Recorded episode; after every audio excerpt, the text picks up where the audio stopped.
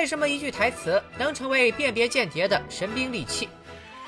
别耍嘴呀！我要是耍嘴，我是个棒槌。宫廷玉液酒，一百八一杯，这酒怎么样？听我给你吹，啊吹，啊吹。一代黄金搭档陈佩斯与朱时茂为何于鼎盛时期消失在春晚舞台？朱时茂，我演了十几年戏了，我没见过你这么难伺候的主角，不演了。这名老艺术家又为何能在三十年前就精准预言了娱乐圈现状？管上你！港台三流歌星出场费五十万，这多少？五十万，那赶上我们厂半年产值了，这玩意儿。就这个对外还得说是一眼的价钱呢。你等会儿，你等会儿，我就不信管不上他那么多钱，让他拿走。税务局局长，大家好，戴镜子话筒的拉家偏偏，欢迎来到只言片语的第三个专题——中国小品群英会。本期开始，我将用三期视频带大家穿越四十年时空，来看看中国的小品是如何诞生，又如何发展成为广大人民群众最喜闻乐见的语言类节目。再盘一盘那些制霸过春晚舞台的小品大家们。废话不多说，点赞三连走一波，咱们现在就发车。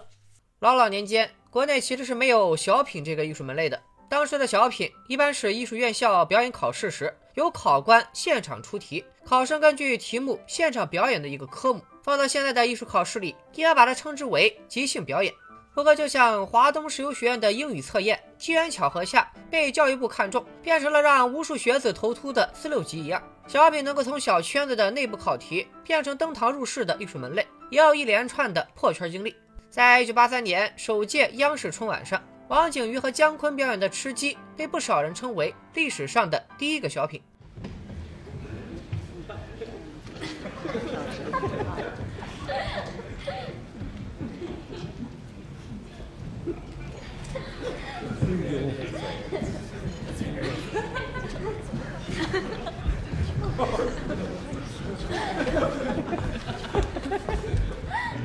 王老师用夸张和滑稽的肢体动作，表演了一位食客跟一只半熟鸡死磕的故事，成为当年春晚的代表节目之一。可有趣的是，吃鸡这个载入史册的小节目诞生的原因，却显得多少有点无厘头。时间推回到上世纪六十年代，刚从中央戏剧学院毕业的王景瑜受邀去广东慰问演出。那会儿广东的条件不错，王景瑜还能吃得上炖鸡。结果这炖鸡火候不行，炖的不烂。王老师吃着费劲儿又费牙，大概是饥饿和愤怒激发了灵感，他很快就创作出了哑剧《吃鸡》。二十年后，又把这个作品带上了春晚。谁能想到，当年那位广东厨师少听的一把火，竟然成了中国小品走向辉煌的开端？想来也是十分神奇。除了王景瑜的《吃鸡》外，同样是一九八三年的央视春晚，杨顺开老师表演的《阿 Q 的独白》也曾被称为史上第一个小品。当时正是电影《阿 Q 正传》火遍全国的时候，杨顺开老师直接把电影中的名场面通通搬上了舞台，有点梦幻联动的意思。虽然老艺术家们的节目很出彩，但他们的表演跟咱们今天要讲的现代意义上的小品，不管是表演形式还是演出节奏，多少还是有些区别，只能算是小品这门艺术的雏形。时间来到一九八四年，对于小品而言，这绝对是最具有里程碑意义的一年。陈佩斯和朱时茂加盟春晚，并为全国观众带来了一代经典——吃面条。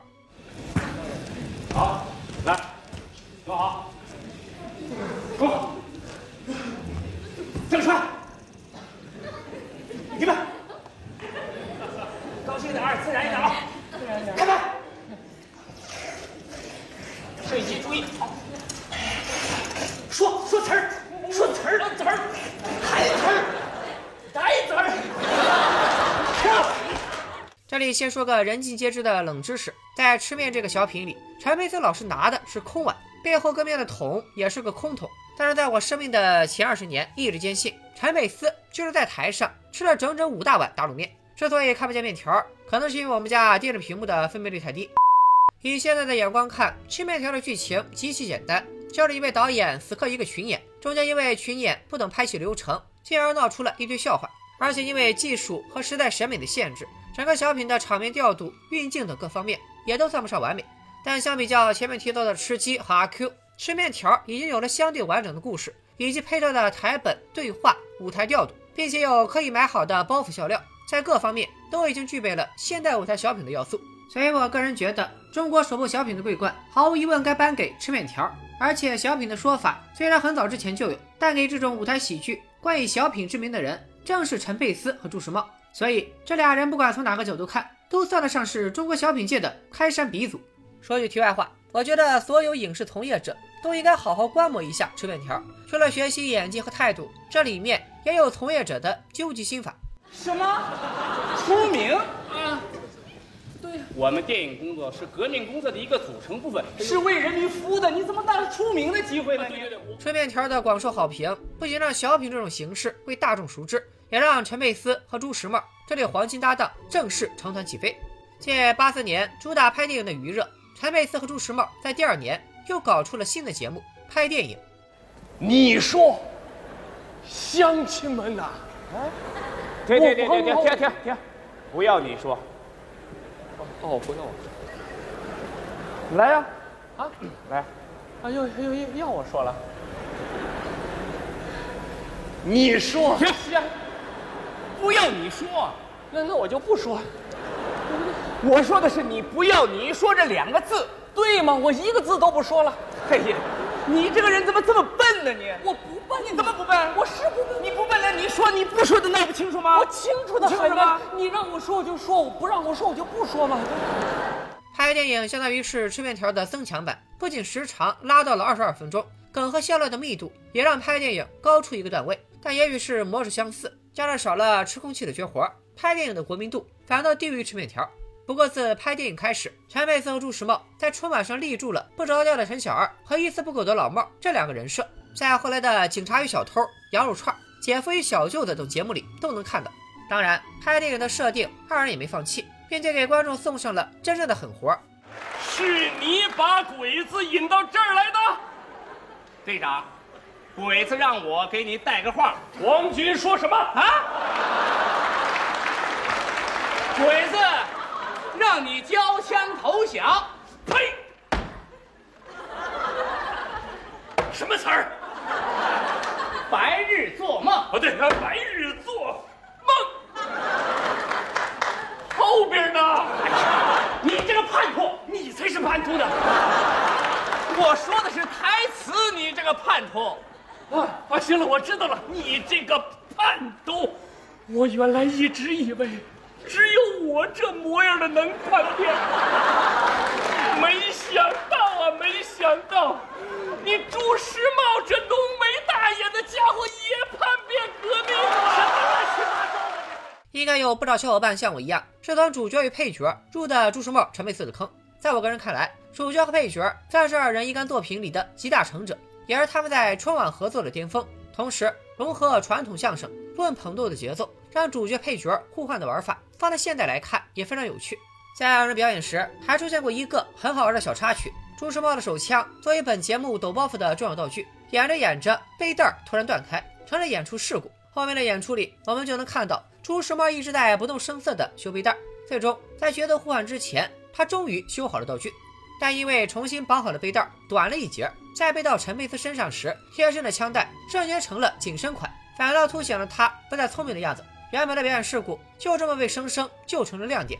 陈佩斯和朱时茂能成为一代传奇，除了常规小品整活力度极强之外，二人也一直在探索小品的新模式，比如用全程哑剧的形式来表演的胡椒粉，把魔术带进小品的大变活人。陈佩斯和小香玉联袂出演的歌剧小品《狗娃与黑妞》。一九九七年的央视春晚上，陈佩斯、朱时茂更是联动当时名震华夏的李家军，跟李宁、李小双、李小鹏等体操大神联合演出了体育小品《宇宙体操选拔赛》。前面提到的小品《警察与小偷》里，老茂干脆点上一支烟，俩人边抽边演，看得出来，陈佩斯和朱时茂在大胆创新这块属实是拿捏了。春晚小品毕竟是要给全国人民看的，即便整活也得是阳间活。其实春晚之外，陈佩斯老师一度沉迷实验电影，拍了一堆堪称儿童写点的神奇短片。看来陈佩斯在春晚上面还是太收敛了。但是自1998年二人组演完《王爷与邮差》后，陈佩斯和朱时茂却突然消失在了春晚的舞台。自此之后，市面上就一直流传着朱时茂、陈佩斯被央视封杀的说法。这件事估计很多小伙伴都有耳闻，这里咱们就简单做个复盘。在那个互联网还极度不发达的年代，大家想找点视频下饭，除了电影电视，就只剩下看盘了。出于这种市场需求，央视也发行了一系列春晚合集的光盘，其中也收录了朱纯二人的作品。但是在发行光盘的过程中，央视并未取得二人的授权，并且早在1994年，二人就已经发现了这些问题。起初，陈佩斯想协商解决，但一连协商多年之后也没啥结果。当年发行的春晚合集里，依旧出现了王爷与邮差的全套视频。陈佩斯和朱时茂一怒之下退出了春晚，并且直接起诉了央视。这场官司彻底激化了双方的矛盾，各种各样的问题也开始出现。直到官司打完，双方都没再有任何合作。这一段故事也就成了陈佩斯被封杀二十年的源头。但我查了一下当年的资料。早在2004年那会儿，春晚就曾经邀请过陈佩斯和朱时茂，但被陈佩斯以太忙为由拒绝了。我还记得在当年那个网络不发达的年代，想提前知道春晚演出名单和节目表，只能靠买当地的电视报。一连有好几年，报纸的节目表上都有陈佩斯和朱时茂的名字，可到了大年三十晚上，却再也没有他们的节目出现了。不得不说，这确实是中国小品界的一大损失。不过，作为观众的我们倒也不慌，毕竟在那个大师辈出、春晚又比较玩得开的年代，好看的小品向来不缺。比如1987年的小品《家庭宴会》，在当年就是一个非常神奇的节目。我想买点竹笋。哎，这儿有，这儿有，熊猫大嫂，过来，过来。哎，这边来呀，你过来呀。哎，你给我邀几个吧啊？没得说。哎，三大件您都置办齐了啊？作为一个全是脑洞的作品，这个独特的动物小品放在国内绝对算空前绝后了。除了脑洞比肯德基还大的动物秀，上世纪八九十年代，借着春晚的宝地，逐渐崛起了一群喜剧大师，比如小品界的永远的神赵丽蓉老师。大多数小伙伴认识赵丽蓉老师，应该都是从春晚小品开始。但实际上，早在1945年，年仅17岁的赵丽蓉就已经在评剧界出道，并担纲主角。北京解放后，赵丽蓉跟知名评剧艺术家小白玉霜即李在文老师同团演出。这段经历在小品《如此包装》中，还有赵丽蓉老师当过梗。这个我知道，知道。我们过去那个老艺术家，你就拿小白玉霜说吧，他的艺名字。叫小白玉霜哦，他的真名字叫李在文。嗯嗯，你就拿我说吧，我的真名字叫赵丽蓉啊，我的艺名字还还还还还叫赵丽蓉。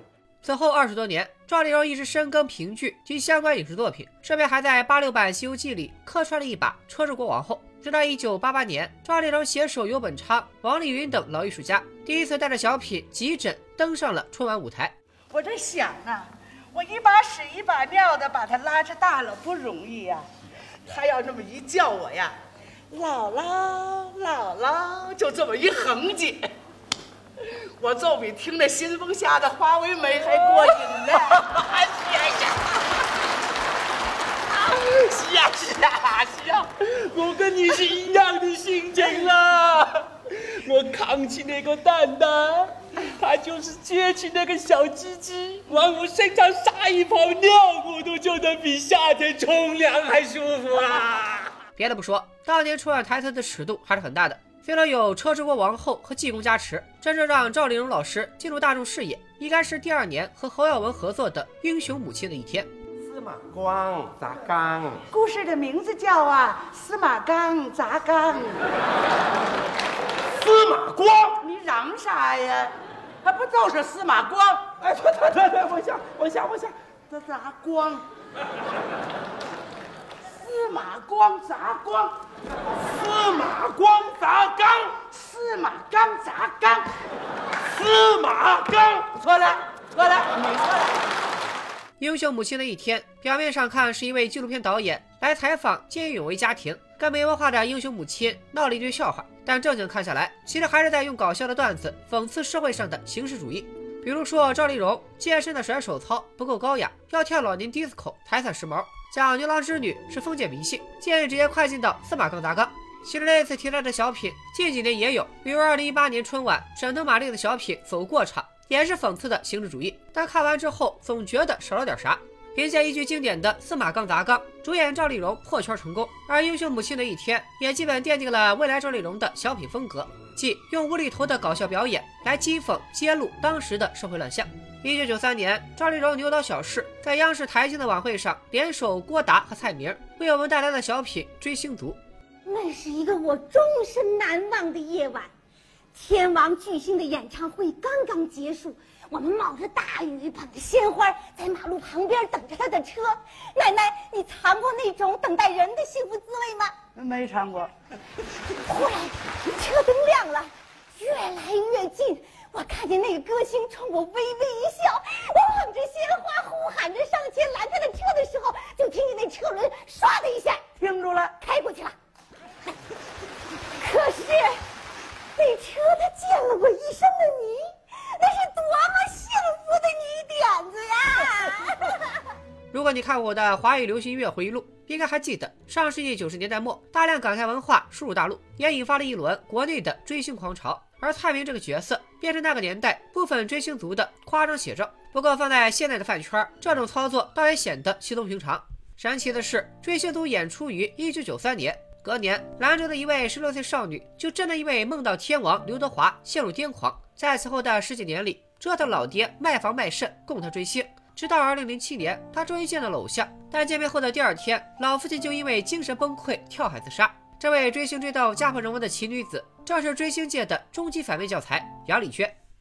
追星族大获成功以后，蔡明和郭达在一九九五年的央视春晚还表演了另一个关于明星的小品《父亲》。哎呀，闺女啊，你别说，这文章做成裙子还怪好看了。来 来来，吃点猪鸡蛋吧。我爸爸，他是穿着演电影的衣服就来了，他刚从欧洲回来的。是啊，我刚从郑州来的。是啊，嗯，他刚从欧洲拍完片子，又去郑州拍片子的。你也知道我拍片子了？嗯嗯嗯。哎，请问片子是谁拍的？啊，好像是。张艺谋，对，是张医，哎，不对，是县医院的张医生啊。那片子取出来一看呀，我各个部位都正常了。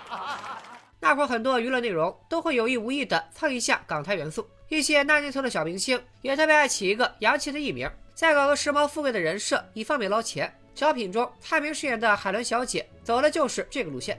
这种凹人设的玩法放到现在也非常常见。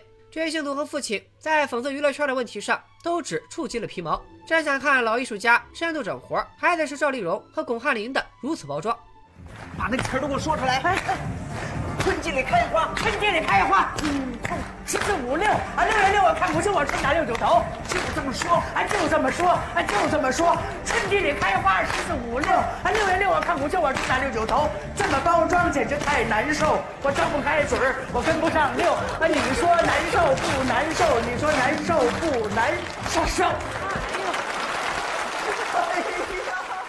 小时候看这段表演，虽然不懂，但大受震撼。尤其是赵老师在舞蹈结束时摔的那一下，更是整个节目的点睛之笔。多年之后才知道，后台排练其实没这个动作。当时赵丽蓉身染重病，跳完舞之后，赵老师已经有点体力不支。算起来，摔的那一下该算是失误。但赵丽蓉及时调整状态，演完了剩下的将近两分钟，反而让那一摔显得浑然天成，又拉满了节目效果。老艺术家们实在是太拼了。纵观整部小品，不说是把娱乐圈翻了个底朝天，起码也算是扒光了圈子的底裤。什么霸王条款、阴间合同、祸害传统文化，还啥红抄啥，都是基操。巩汉林饰演的总监打着创新平戏，却让老艺术家跟黑的小姐台上蹦迪，就已经非常魔幻了。在讽刺社会之外，赵丽蓉的很多作品也把视角定格在普通人的普通生活，比如关注老年人晚年生活的小品《妈妈的今天》。堂客就是堂啊堂哥走，三步一窜，那么两啊两回头，五步一下摇，那么六步一招手，然后你再堂啊堂哥走，这叫堂哥。嘿，这叫堂哥。融入功夫元素，同时又大谈亲子教育的功夫令。你往这儿一站，就不像个练武的。嘿，大伙瞧瞧，怎么不像啊？我这是站似一棵松。看你像根葱。但要细数赵丽蓉的所有作品，最有国民度也最巅峰的作品，我觉得《打工奇遇》必须要有姓名。别耍嘴呀！我要是耍嘴，我是个棒槌。宫廷玉液酒，一百八一杯。可能很多人不知道，该小段改编自传统评剧《贱骨头》，也叫反挑眼，讲的是帕尔多家老二娶了个战斗力爆表的老婆，二人之间因家暴发生的魔幻故事。我找到了一个一九四零年的唱片版本，咱们一起来欣赏一下。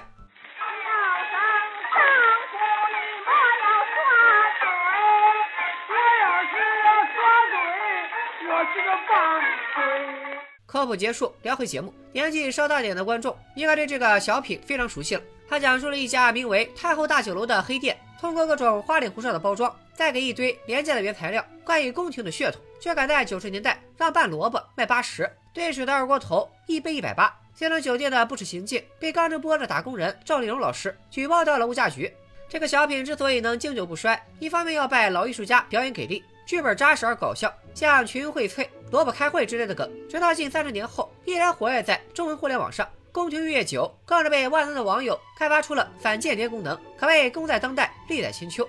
此外，放在当时的社会环境里，《打工奇遇》也是紧贴时事热点。小品出自1996年春晚舞台。而就在1994年，我国推出了首部消费者权益保护法。次年，也就是1995年，央视举办了第一届“三幺五”晚会，正式点燃了百姓对消费者维权的热情。也是在这种创作背景下，赵丽蓉团队拿出了这样一个干掉奸商的小品。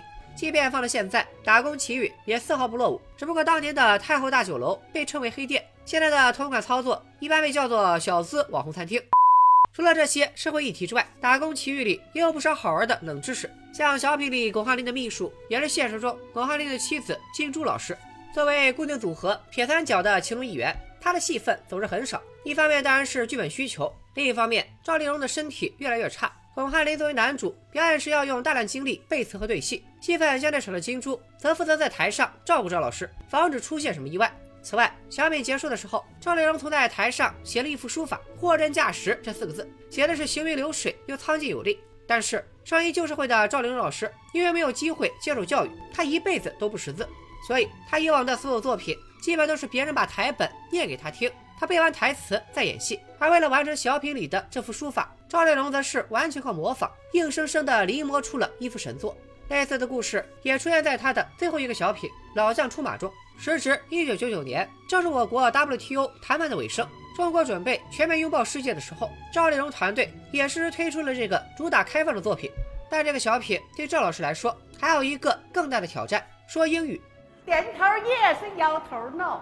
点头 yes，摇头 no。来是 come，去是 go。来是 come，去是 go。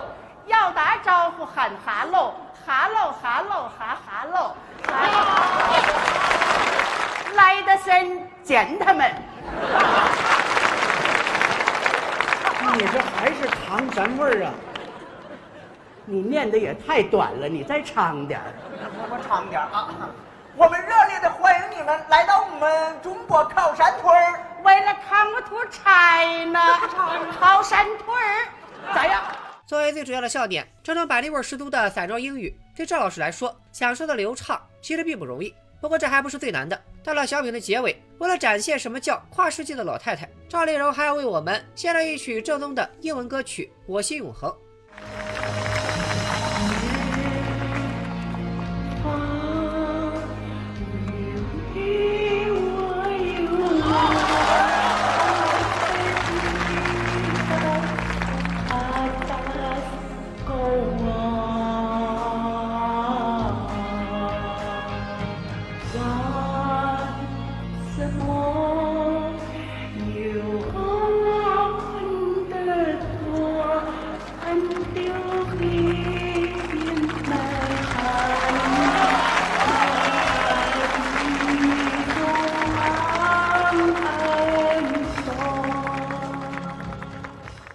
一说一，这英文发音比我强太多了。然而，这部给我们带来无数回忆的作品，却成了赵丽蓉老师的绝唱。二零零零年七月十七日清晨，为艺术奉献终身的赵丽蓉老师，因肺癌晚期溘然长逝，享年七十二岁。一代传奇笑星就此落幕。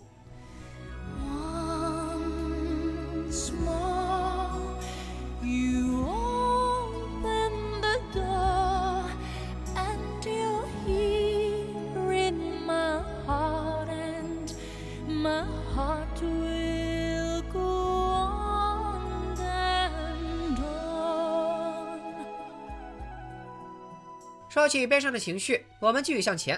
前面我说过，上世纪八九十年代是个喜剧大神辈出的时代，有当时还有头发也没学会炒冷饭的郭子郭冬临。呃，听说你跟铁路上挺熟的哈？我啊啊，呃，站长熟吗？呃，熟。调度员熟吗？熟。都熟，都熟弄 几件车皮吧。我去，这怎么呢？这是？没事，你喝茶，你刷牙。有曾经的黄金搭档，还没学会用机关枪的郭达，以及还没学会怼人的蔡明。你不要忘了，我是流水线上几百个工人，你拧一把，我摸一把传出来的，身上什么细菌没有啊？给我安脑袋的佐藤正在得流感，安脖子的山田正在得肝炎，安胳膊的松井正在拉痢疾，安腿的渡边正在得伤寒。哎呦，哎，那那那那我还是洗洗吧。哎，你说的刚才这几个人，我都听着挺耳熟的。鸠山也在你们那儿吧？对，他病不重，艾滋病。此外，还要彼时不懂什么叫上链接，也不认识嘎子的潘长江。网上的东西都是虚拟的，你把握不住，孩子。错了错了，是这个。哥哥面前一条弯弯的河，妹妹对岸唱着一支甜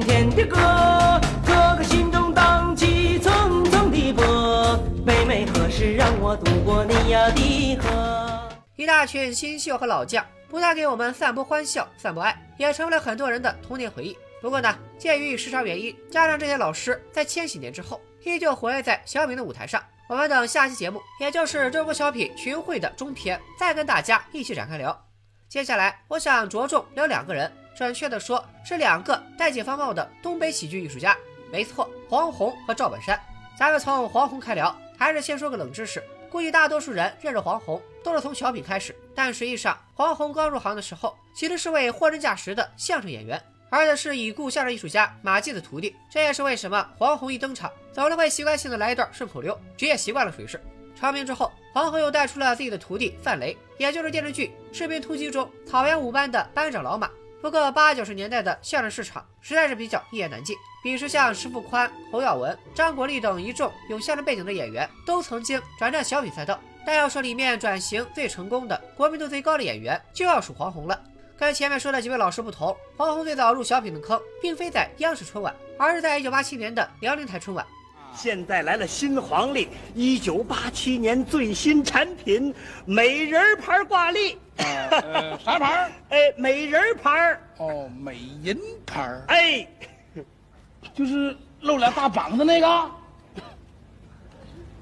啊，对，露着大膀子。哎呀，那可不中啊！那露俩大膀子，俺乡下人他看的不愚拙。我那小孙子啊，他半年前就挤奶了，他一看那挂历就想吃渣。卖挂历这个小品主题其实非常简单，就是黄宏饰演的商家向大叔推销挂历，期间不仅用各种话术撺掇大叔掏钱购买，更是搞出美女换装。在那个思想还非常保守的年代，打了一波擦边球。除了搞笑之外，卖挂历也非常具有时代特征。黄宏的美女牌挂历主打露膀子的大姐姐，记得一直到我上小学的时候，家家还有这种类似的挂历和招电话，包括很多 VCD 歌碟里的视频，也特别钟爱死库水和比基尼大姐姐。这东西放在九零零零年代，大家都已经习以为常。但一九八七年那会儿，往家里挂一堆穿着清凉的美女，确实不是每个人都能接受的。当时也是全国上下思想碰撞非常激烈的时候，大众对于流行内容到底是先锋文化还是腐朽的资本主义恶臭，一直争论不休。比如一九八零年上映的电影《庐山恋》，里面开天辟地的大陆影史第一吻，就曾经被全民疯狂讨论。而卖挂历上映的同年，央视春晚请来当时风头正盛的费翔演唱名曲《冬日里的一把火》。也因为费翔的甩胯过于丝滑，央视春晚剧组只能疯狂剪辑。一首歌里将近一半的镜头都是怼脸，但依然遭到了很多人的抵制，甚至一度撑爆了央视的邮箱。说回黄宏，卖挂历虽然开了头炮，但在那个看电视还是用天线的时代，能看到辽宁春晚的人毕竟还是少数。真正让黄宏走入大众视野的世界，依然得靠央视。早在1987年登上辽视春晚的同时，黄宏就准备了另一个本子招聘，投稿了当年的央视春晚，但被央视以语言类作品太多为由拒绝了。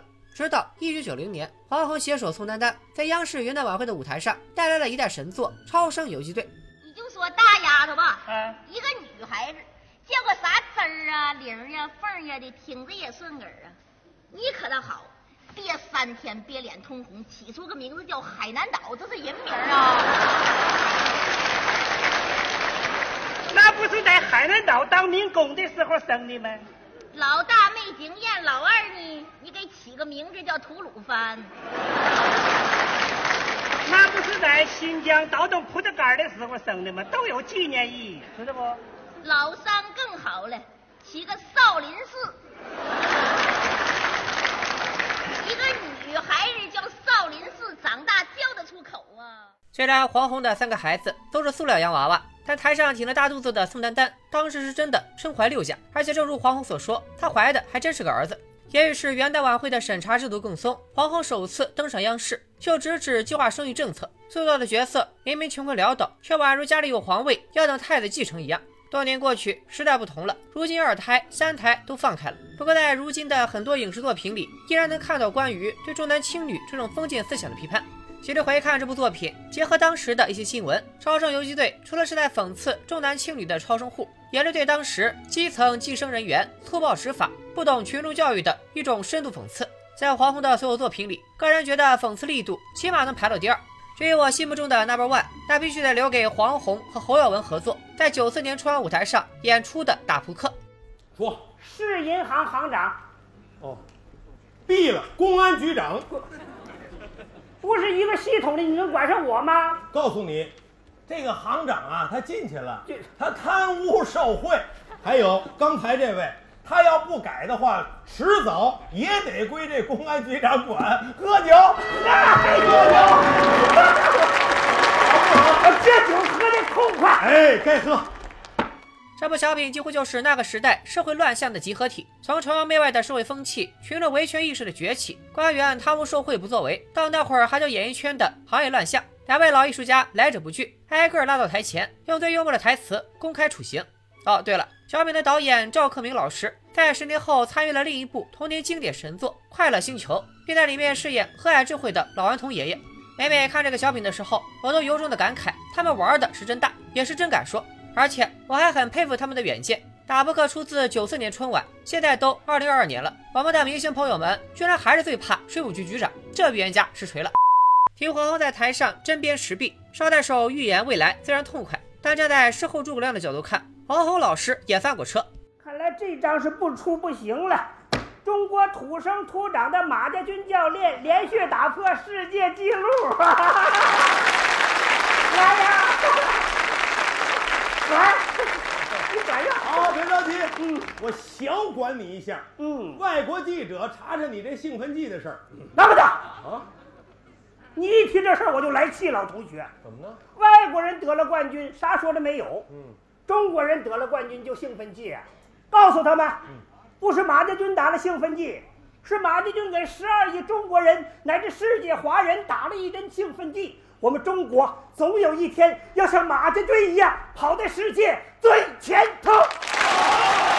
应该说，黄宏说对了一半。他们中国已经成为世界第二大经济体，确实跑到了世界前头。这欧美运动员人均校长的操作和国内一直打不明白的兴奋剂官司，相信大家也都有所耳闻。但事后看来，仅仅四年之后，作家赵瑜就写书披露，马家军的总教头马俊仁强制要求队员注射服用兴奋剂。包括王金霞在内的一众运动员出走马家军，就跟这事相关。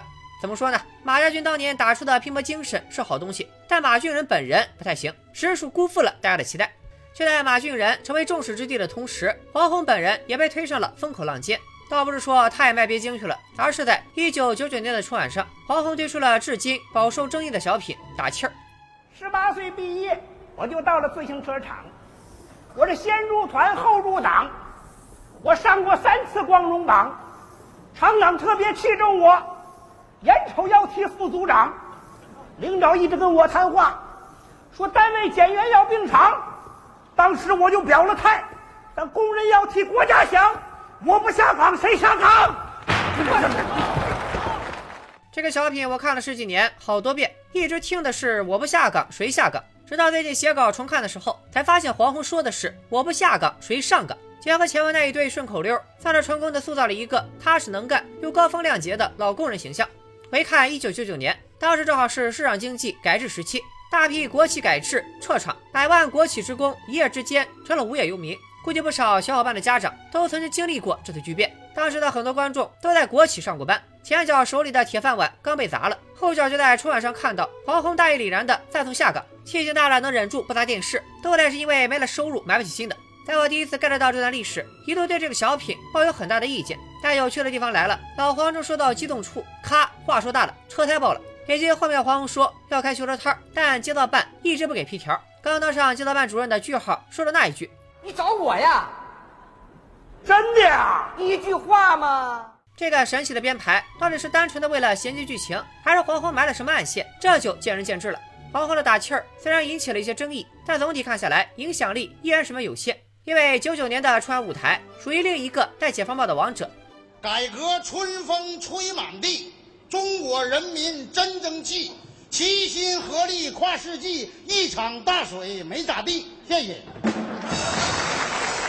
该我了。我他妈也准备了。是我站着洗。等你。哎。那急性。改革春风吹进门，中国人民都精神。海湾那嘎达挺闹心，美英合伙欺负人。谢谢。各位领导、同志们，要做报告啊？再说不行吗？哎，行，您说吧。啊，您说。大家好，九八九八不得了，粮食大丰收，洪水被赶跑，百姓安居乐业，齐夸党的领导。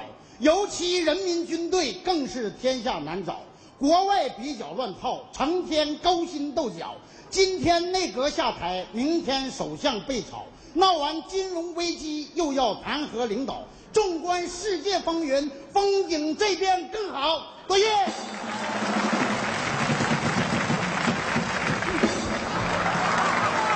大叔，摔着了吧？哎呦，快起来！我摔着了吧？我往前迈两步，忘了。从这一段打油诗以及后面白云黑土的故事就能看出来，昨天、今天、明天是个很标准的主旋律小品。而且这几首小诗也充分做到了紧贴时事，比如九一年爆发的海湾战争，九七年席卷全球的金融风暴，九八年的科索沃危机，同年发生了九八大洪水，以及克林顿和莱文斯基的性丑闻引发的弹劾总统案。甚至还有一句话概括了九七年英国工党大佬布莱尔在竞选中击败保守党首相约翰梅杰。能把当时的世界顶流热点事件浓缩进一百五十个字的三首打油诗里，不仅对仗工整，还押韵，足见编剧何庆魁老师的文学功底之深。整个小品讲的是两个老年人有些滑稽的婚恋生活，但把所有的台词展开，其实也是中国七十年的发展史。用孙丹丹的台词说，就是：我是生在旧社会，长在红旗下。走在春风里，准备跨四。白云黑土从恋爱买不起毛衣，结婚用不起电器，到世纪之交时已经盖起二层小楼。看新闻学外语，虽然没有明着喊口号，但对中国的改革发展对普通人生活的影响已经进行了高度概括。但歌颂社会的同时，也不耽误小品里段子满天飞，像什么瞎说啥实话、薅羊毛、脑血栓，这轱辘掐了别播，放到二十三年后的今天依然能用好用，非物质文化遗产了属于是。所以这里也给文艺工作者们说一句：主旋律小品不等于烂小品。当你们想拿主旋律掩盖自身问题的时候，建议每天睡前都能把这个小品翻出来看十遍。昨天、今天、明天的成功，标志山丹丹组合正式起飞。不过像钟点工、说事儿等优秀作品，都是出现在千禧年之后。关于他们的作品，咱们暂且按下不表，放到下期节目接着聊。早年间赵本山最为人熟知的搭档，其实并非宋丹丹。时间回到一九九零年，当时还在辽宁民间艺术团的赵本山被姜昆发现，并推荐进春晚剧组，表演了他的第一个春晚小品《相亲》。我说小伙子，小伙子，你姓徐？对，正是。我说小徐子，你家五十八了，小徐。你说不是？我这当大姨的一见面就说你大姨啊？你这年轻人搞对象闹也没这么闹的，这不差辈了吗？还。最开始的时候，赵本山上春晚争议还挺大的，毕竟那会儿春晚已经有了知名度，上台的演员个个字正腔圆。老赵突然带着一口辽北大碴子上台，确实很难让人接受。最后还是姜昆等人力排众议，保下了赵本山的节目。在相亲一炮而红之后，赵本山又连续推出了《小酒老乐》《我想有个家》《老拜年》等作品。直到1995年，老赵遇到了他生命中最重要的男人范伟。这啥玩意儿摆的？这是假鱼蛋。是啊。我的妈，这玩意儿能杀出蛋可不容易啊！这啥意思？啊，它太滑不好夹，用线穿起来吃着方便。对，谁研究的这是？胡秘书。那家真是人才这。哎，这扯淡扯淡是不是搁这来的？小品《牛大叔提干》里，赵本山饰演的老实巴交的牛大叔，为了给乡村学校弄窗户，给范伟饰演的胡秘书强行安排成马经理陪客人吃饭。结果最后真马经理的客人没来，牛大叔的事儿也没办成，只能提着一串王八蛋骂骂咧咧的离开。整个小品对当时盛行的铺张浪费以及没啥穷用的形式主义跟官僚做派来了一次直截了当的批判。而这种逮住社会现象就用直球批判的模式，也被带进了赵范组合后续的三鞭子、门神和红高粱模特队，最终在一九九八年的春晚小品《拜年》中走到了该主题的巅峰。过分了啊！我你说我，你也这样啊？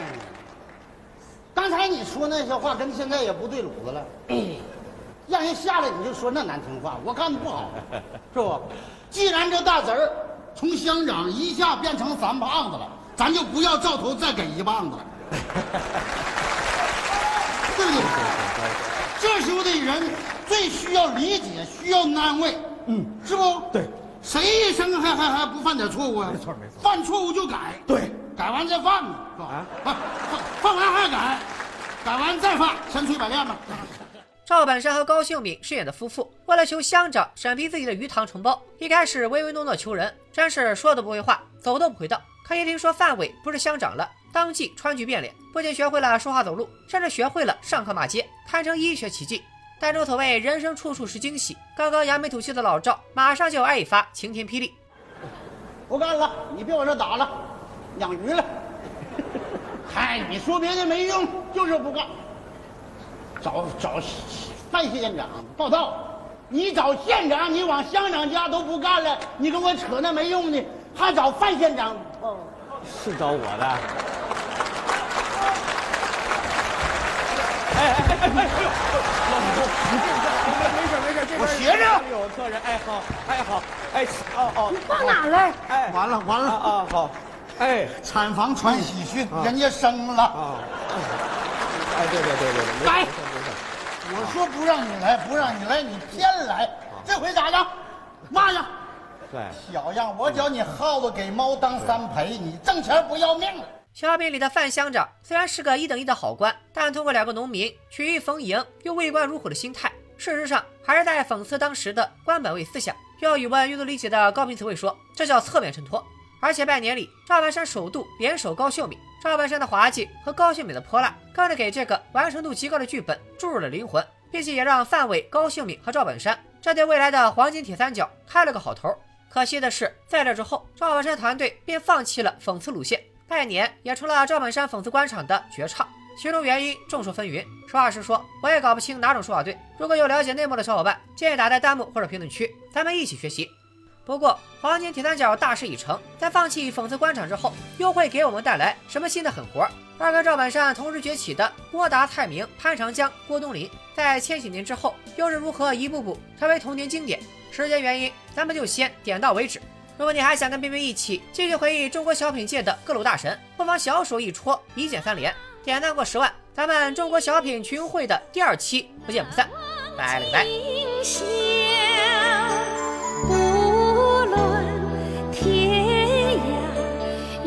see